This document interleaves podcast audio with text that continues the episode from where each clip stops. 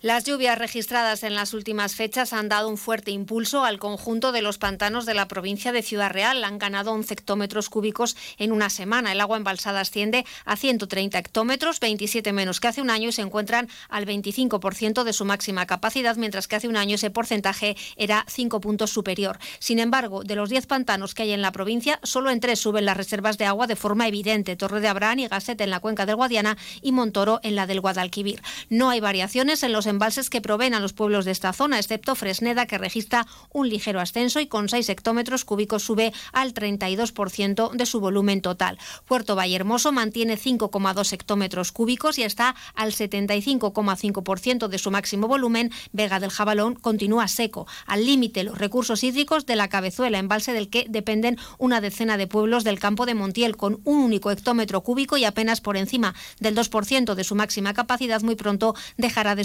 suministrar agua para consumo humano. Para garantizar agua de boca a esas poblaciones es inminente la entrada en funcionamiento de Pozo Genar, un pozo de emergencia que se convierte en alternativa ante el agotamiento de este pantano. Los agricultores y ganaderos